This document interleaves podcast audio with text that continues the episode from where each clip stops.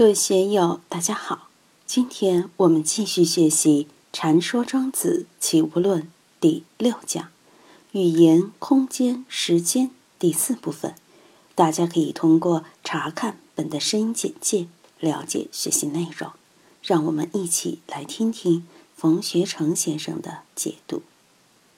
庄子把前面讲了以后，又举了一些例子：“天下莫大于秋毫之末。”而泰山为小，莫寿于生子而盆祖为要。天地与我并生，而万物与我为一。天地与我并生，而万物与我为一，这可是名句。两千多年来，中国的士大夫、学道的、学佛的，经常使用这样的语言。什么是大小之变？庄子说：“最大最大的。”是秋毫之末，大家都知道，狐狸的皮毛是很名贵的，非常细软，特别是秋天，狐狸长的毛更细。夏天热，皮毛就粗糙；秋冬新长出来的毛很好。秋毫之末就是毛尖，那是最小最小的，人的眼睛几乎没有办法看清楚。庄子在这里却说它最大，而泰山为小。中国人以前觉得泰山最大，因为华北平原一带海拔不高，泰山一千多米，啊，好高好高，所以孔夫子都登泰山而小天下。古代从三皇五帝到秦始皇、汉武帝，一直到唐宋，历朝历代的皇帝都要去泰山封禅，去祭拜天地，因为泰山离天最近，气势磅礴，令人敬畏。为什么秋毫之末大，泰山反而小？有人说这是庄子的相对论，的确是相对论。如果说小，一定还有比秋毫之末更小的东西。秋毫之末还可以再分下去，用电子显微镜一看，它也是由细胞构成的，细胞也是有结构的，可以无穷的分。泰山有多高？一叶障目，不见泰山。大得过我们的瞳孔吗？太阳那么大，在我们的瞳孔里面也就一个饼子那么大，一个皮球那么大。银河有多大？宇宙有多大？我们的瞳孔都能够把它装了。心有多大？在我们的意识里面，泰山是一个念头，秋毫之末也是一个念头，大小没法比。泰山和地球比，太小太小；秋毫之末与细菌比。与病毒比，与原子质子比，也是无穷大，就看怎么个比法。维摩经里也谈到这个问题。维摩居士一丈见方的居室，可能只有我们储藏室的大小，但是他在里面大摆筵席，把三千大千世界的佛菩萨都请过来做客了。他的房间没有增大，他请的人数没有减少，而且每一尊佛都有。宽广高大巍峨的席位，带来的随从都是成百上千的，还有从香知世界请来的最好的菩萨级厨师，桌子、鲜花、琼浆玉液都摆上来了，简直是铺天盖地。玉皇大帝的凌霄宝殿可能都摆不下这些，但是维摩居士能在这么一间小房子里把这一切安排得井井有条，房子并没有变大。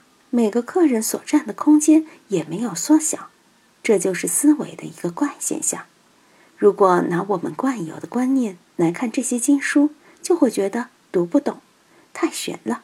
所以《维摩经》中的这一品叫不可思议品。莫受于商子而彭祖为妖。据说彭祖活了八百年，是中国传说中最长寿的人。庄子却说他短命。为什么？有的树存活了几千年，泰山不知道过了多少万年、多少亿年。不废江河万古流，长江黄河流了多少年？太阳在天上有多少年？乾坤才有无穷的寿。所以彭祖活到八百岁就夭折了，太可怜了。但是商子生下来的小孩没两年死掉了，他也很长寿啊。为什么很长寿？庄子在第一篇《逍遥游》里讲：“昭君不知晦朔，惠姑不知春秋。”森林里面长的蘑菇，农历初一长的蘑菇，十五就没有了；农历十五发出来的蘑菇，到了下月初一也就没有了。它的生命就是短短的几天。我们看蜻蜓之类的小昆虫，哪里知道春秋啊？蝉这几天要开始叫了。春天的蝉到了秋天就没有命了。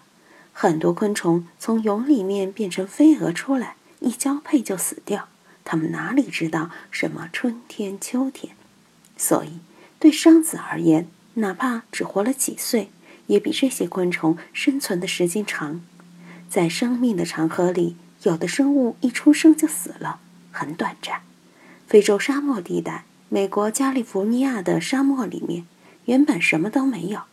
雨季的时候，哗啦啦雨水一来，第二天就成了草原，草一下就起来了。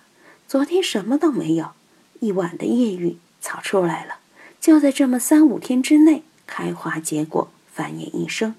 沙漠里面的雨水水量不大，就十几毫升的水，太阳出来几天就干了，就这么几天的时间，那些植物就可以繁衍一生，开花结果，果子落在沙漠里面，又等着下一个雨季到来的时候，又有那么几天的时间繁衍。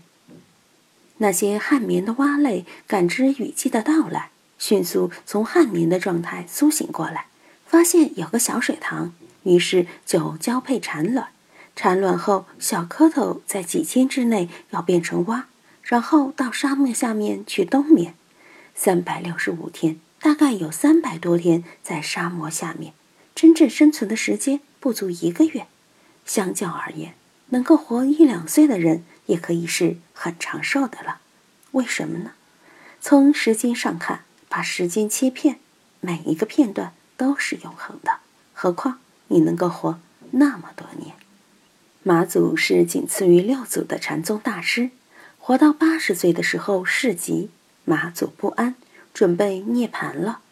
寺院里面的规矩，老和尚到了这个时候就要牵出方丈室到涅槃堂去住，也就是要走了。你们就别管我了，你们个人去做自己的事。我过几天就涅槃了。当家师就去问他，尊后如何？老和尚，你现在怎么样？马祖就回答了一句：“日面佛，月面佛。”这个公案很多人参不透，什么意思啊？什么叫日面佛、月面佛？在佛教里面，日面佛代表万寿无疆。月面佛代表一日一夜，寿命很短。我们对时间的感觉，一个是时间的延续性，过去过去过去，未来未来未来，时间是延续的，是一条线，是不间断的一条线，似乎是永恒的。但时间又有时间的截面，就是现在刹那。我们对事物的认识离不开时间的延续性和间断性的统一。西方有一个很著名的哲学故事：为什么兔子永远跑不过乌龟？在一百米的距离内，乌龟先跑了五十米，兔子去追。乌龟跑了二分之一的时候，兔子跑了多少？乌龟跑了四分之一的时候，兔子跑了多少？乌龟跑了八分之一的时候，兔子跑了多少？乌龟跑了十六分之一的时候，兔子跑了多少？就是说。如果在一个限定的时间内，兔子永远超不过乌龟。如果把时间放大三两秒钟，兔子几蹦几蹦就过去了，怎么会跑不过乌龟？二分之一距离，四分之一距离，八分之一距离，十六分之一距离，三十二分之一距离，距离抹杀了时间的存在，只停留在时间的一个截面上。我们都有照片，照片。就是我们生命的一个截面，某年某月某时某分某秒，照相机给我们定格了。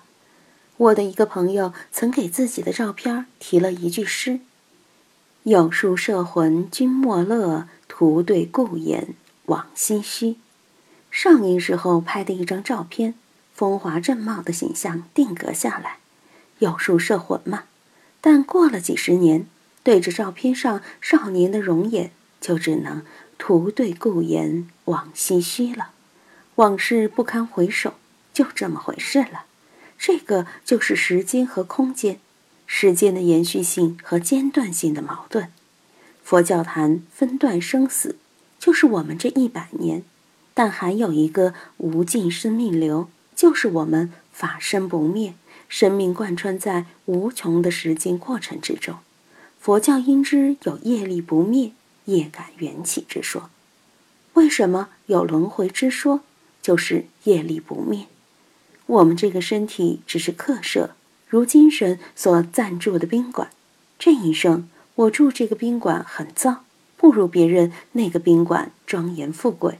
更有人的房子亮，是别墅型的，但还有比我更差的，住在茅草房里，还有住在街边厕所旁，住在渔村里面的。这一生不好，下一生希望能好一点。我们就要好好休息，下一生找一个好房子去住。关键是天下莫大于秋毫之末，而泰山为小；莫寿于上子，而彭祖为妖。大家要看到这个相对论是转化的，就看你和什么比。以前有人画了幅张国老倒骑驴的画，某人在这张画上题了一首诗：“人家骑马，我骑驴。”仔细思量，似不如。待我回头看，还有挑脚汉。看见别人骑马，我骑毛驴，心里酸酸的；别人坐奔驰宝马，我开奥拓，心里的确酸酸的。我回头一看，还有挑担子的，不仅仅走路辛苦，还挑着几十斤、上百斤的担子。就看谁跟谁比。要和无量寿佛比，谁都是短命鬼；但和短命鬼比，我们还能健康长寿，既没有得癌症，也没有在日本海啸中丧命，很幸福。所以就看你怎么去比。今天就读到这里，欢迎大家在评论中分享所思所得。我是万万，我在成都龙江书院为您读书。